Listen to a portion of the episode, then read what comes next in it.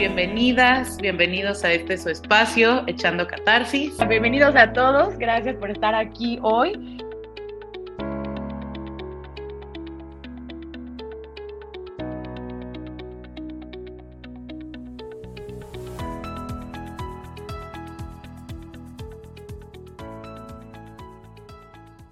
Hola a todos, hola a todas, ¿qué tal? Bienvenidos a este nuevo episodio de Echando Catarsis. Muchísimas gracias por estar aquí, a los que nos están viendo, a los que nos están escuchando. Muchas, muchas gracias por estar aquí. Este es un episodio súper especial para mí, para Fer, porque este es el primero que grabamos desde que ya lanzamos Echando Catarsis.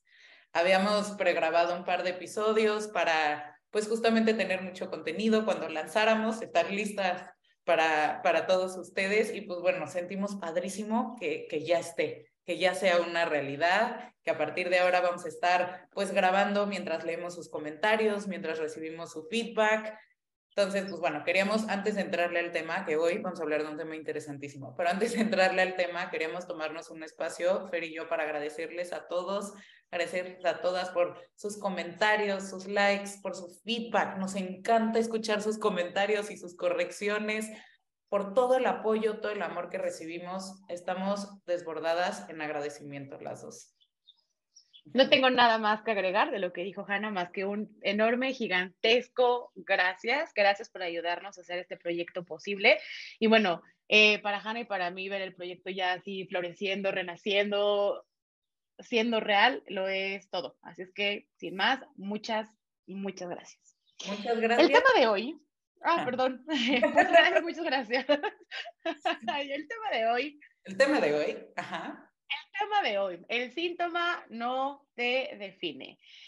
Antes de empezar a hablar, bueno, qué es el síntoma y por qué no me define, justamente queríamos llevarlos un poco como de A, B, C, D, para darnos a entender y para que entiendan cuál es el fin de este capítulo, porque, a ver, esto no es clase de eh, psicología, clase de psico, nada, es solamente para que lo puedan identificar, porque es algo que probablemente ustedes tengan contacto todos los días y queremos normalizarlo. Entonces, para poder entender de lo que vamos a hablar hoy, quisiera eh, iniciar con las características de lo que es un síntoma. Em, el síntoma es algo que regularmente genera malestar tanto a nivel físico como a nivel mental.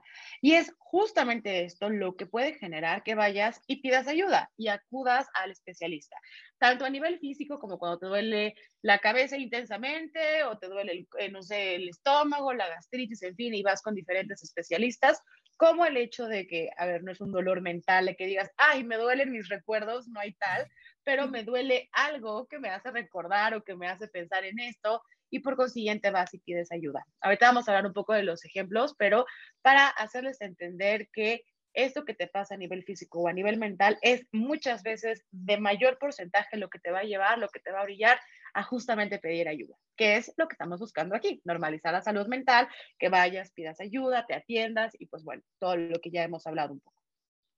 La segunda característica, y eso es algo súper importante, creo que es lo más relevante de este episodio, es la atemporalidad que es que no aparece cuando uno piensa que tiene que aparecer. En esto, cuando Hannah y yo estábamos pensando en qué íbamos a hacer en este episodio, queríamos darle mucho hincapié a la atemporalidad, porque vamos por esta vida pensando que debemos hacer cosas, ¿no? Dentro de este deber ser, yo tengo, yo necesito, yo... Y no, hay muchas veces que, que no es así, y aquí venimos a decirles abiertamente que no, no tienen que pasarla mal para demostrar que están mal. No tienen que llorar un mar de lágrimas para demostrar tristeza. No tienen que hacer nada de esas cosas. Es algo atemporal. Muchas veces lo que nos sucede en la vida, los episodios traumáticos o cualquier otro tipo de vivencia no necesariamente lo vivimos en ese momento porque tarda un tiempo en hacer realidad. En psicoanálisis decimos hacer cuerpo, vaya, que se dé y que se desarrolle en tu persona para que entonces haya un síntoma, se desarrolle, vayas, pidas ayuda y te des cuenta que a lo mejor todo esto que te sucede tiene todo que ver con algo, con un episodio eh, anterior en tu vida, un episodio traumático, yo qué sé, pero queremos normalizar la temporalidad. No es necesario, no tienen que sufrirlo en este momento para entender o para que le hagan entender a los demás, y mucho menos si tiene que ver con entender, con darse a entender para los demás esto que le sucede. Y la tercera es que no te define como persona. Y esto también, Hannah y yo lo escuchamos muy seguido, tanto con pacientes, amigos, amigas, familiares, incluso a veces nosotras mismas nos hemos referido a nosotras mismas con este discurso de soy bipolar, soy ansiosa, soy, no, no eres, tú eres una persona que padece una, situación, una enfermedad, ¿no? Eh, algo, algo te está atravesando en ese momento, pero no eres esa persona. Eres una persona que tiene eso y así como lo tienes, lo puedes no tener, que es justamente lo que se busca en terapia. Entonces, em, queremos invitarlos a normalizar el que no es algo que te define, no porque estés pasando por un periodo de depresión, quiere decir que eres una persona depresiva y además que siempre vas a ser esa persona depresiva, no es así. No porque estés, no porque estés en un episodio de ansiedad, un panic attack, todo lo que puede sucederte mm, en ese rubro, te define. No, eres una persona con muchas virtudes, con muchas cualidades, con muchas cosas buenas, con sus cosas malas, que además padece algo, pero no eres, ¿ok? Lo tienes. No se olviden de eso. Por favor, no se olviden de eso porque nos gusta hablar de la, de, la fuerza y del poder de las palabras y más allá de lo que puedes hacerle al otro con las palabras, lo que te puedes hacer a ti mismo con lo que te dices de ti. Entonces, como un poco de apapacho al corazón, no, no, no son esas personas, son personas que tienen eso. Nada más. Completamente, ¿no? Y Fer habla, sí, describió a la perfección cuáles son las tres características del síntoma. Y si ahorita que nos estás escuchando todavía dices como, pero ¿qué es un síntoma? Como que no me queda tan claro, como que Fer, danos la lista, ¿no? Es súper importante aclarar que no les podemos dar una lista de, ok, los síntomas psicológicos que existen son A, dolor de cabeza, B, porque ¿qué pasa? Los síntomas son tan únicos como las personas. Fer nos decía, el síntoma es algo que te regularmente genera malestar. ¿Qué tiende a ser? Depende de cada persona.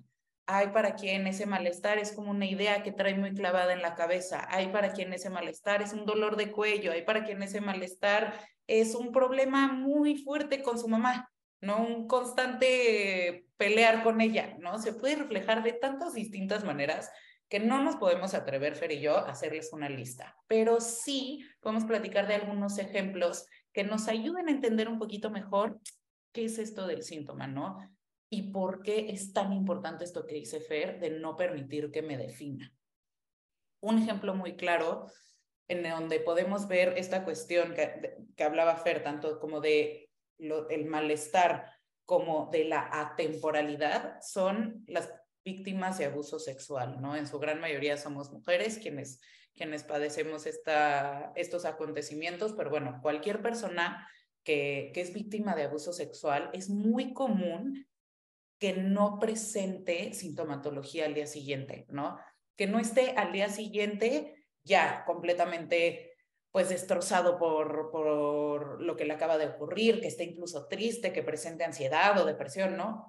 muchas veces este tipo de pues eventos tan traumáticos generan síntomas que se vuelven no visibles o perceptibles por la persona o por quienes les rodean semanas, meses o hasta años después, ¿no? Lo vemos mucho con niños víctimas de abuso sexual que no lo, vaya, no lo percibe la persona, no lo percibe el niño hasta mucho más grande. Y es hasta entonces que justo, ¿no? Decía Fer, que se ve este síntoma, que surge este malestar que lleva a la persona a buscar ayuda.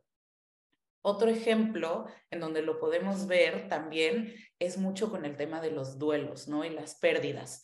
Como sociedad hemos decidido una manera en la, correcta en la que se debe de vivir el duelo, ¿no? Y la persona tiene que estar, lo digo para quienes nos están escuchando a través de, plataformas de podcast, lo dije entre comillas.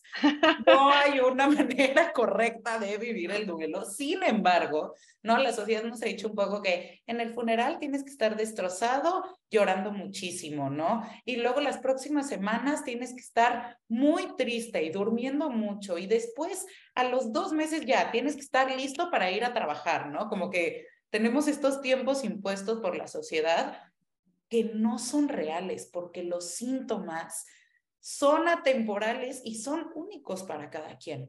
Hay quien va a empezar a procesar el duelo a los meses, hay quien lo va a empezar a procesar ese día, pero de todos modos esa manera de procesarlo, esos síntomas que presente la persona son distintos en cada quien.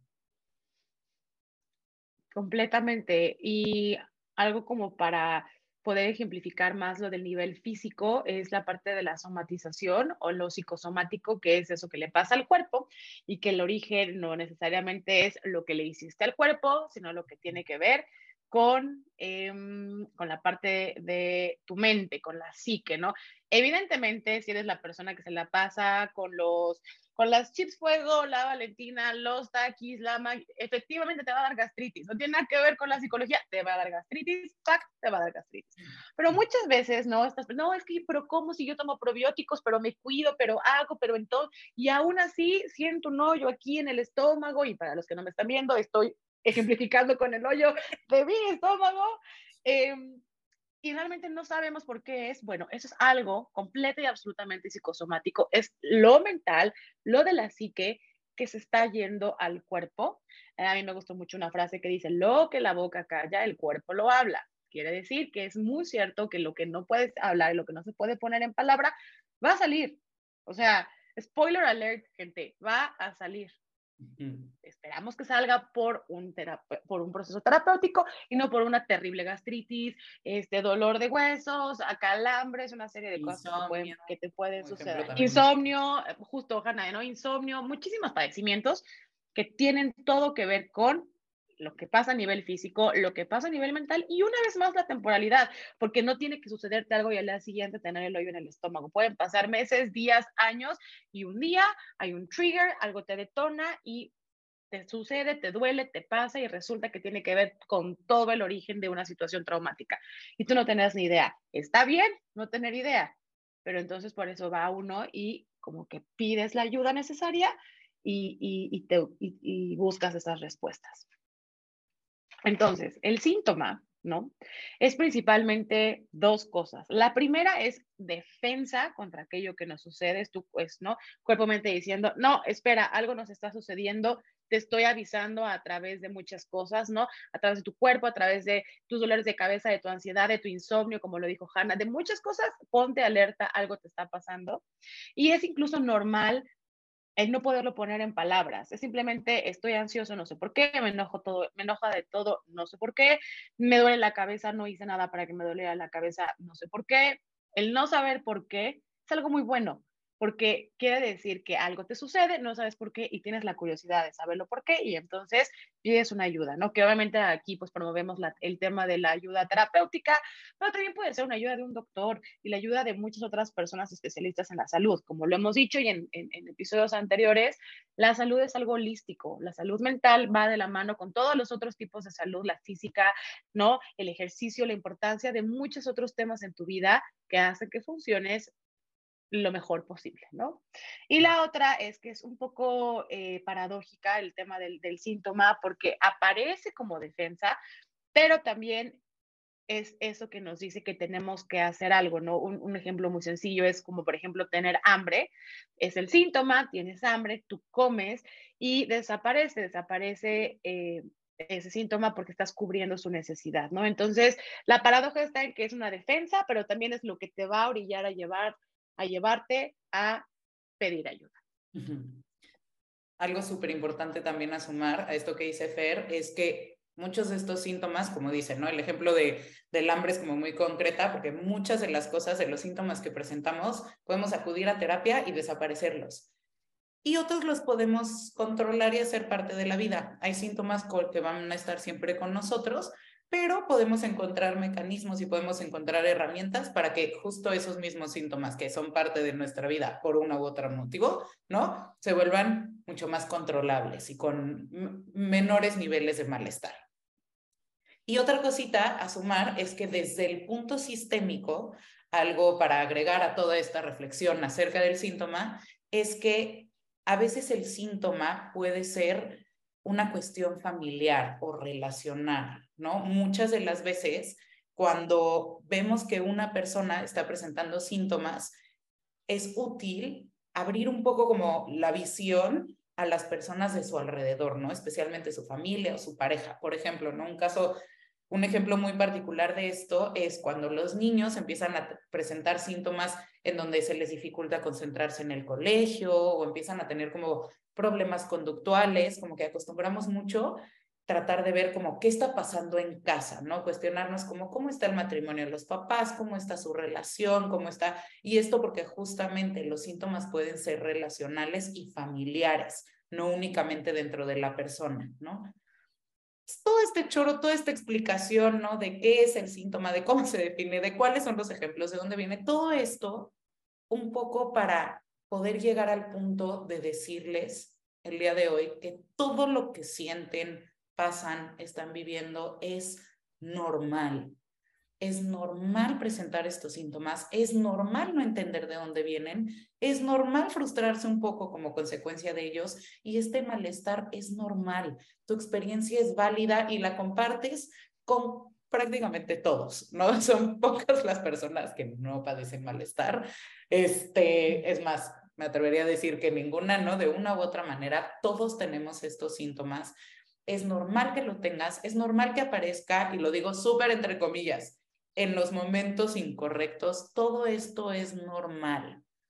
¿Por qué tratamos, por qué quisimos hablar de este tema? ¿Por qué andamos dando tanto de este choro del síntoma y su normalización? Porque queremos invitarlos a todos hoy a hacer una reflexión acerca de qué síntomas estoy presentando, si estoy presentando, qué síntomas veo en las personas que me rodean, qué, qué querrá decir esto, qué querrá decir lo otro, y que se atrevan a reflexionar acerca de, no, Fer decía, como el síntoma puede ser muy bueno porque nos puede conducir a pedir ayuda.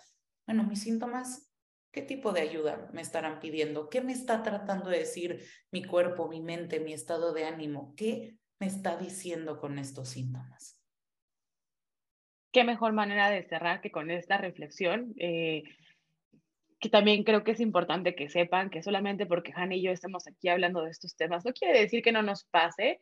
Eh, todos tenemos síntomas a diferentes, en diferentes momentos y cualquier tipo de persona, aun si eres un especialista de la salud mental, también, ¿no? Y también te vuelves a cuestionar. Y creo que lo que buscábamos con esto es que si necesitaban gente un empujoncito para poder decir, ok, ya me voy a sentar a reflexionar sobre mí misma, ok, bueno, ya, ya estuvo, voy a pensarme y voy a repensarme y voy a intentar identificar qué me pasa y luego ir a buscar ayuda, como dijo Hanna, la ayuda que sea, esperamos de corazón que así haya sido, invitarlos a eso, a, reflexionar, a que se piensen y si es necesario, que vayan y piden ayuda, porque ya saben, aquí lo que buscamos es normalizar la salud mental.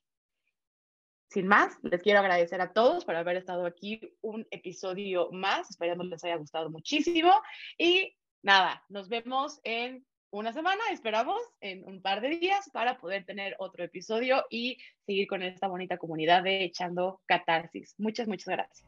Gracias a todos.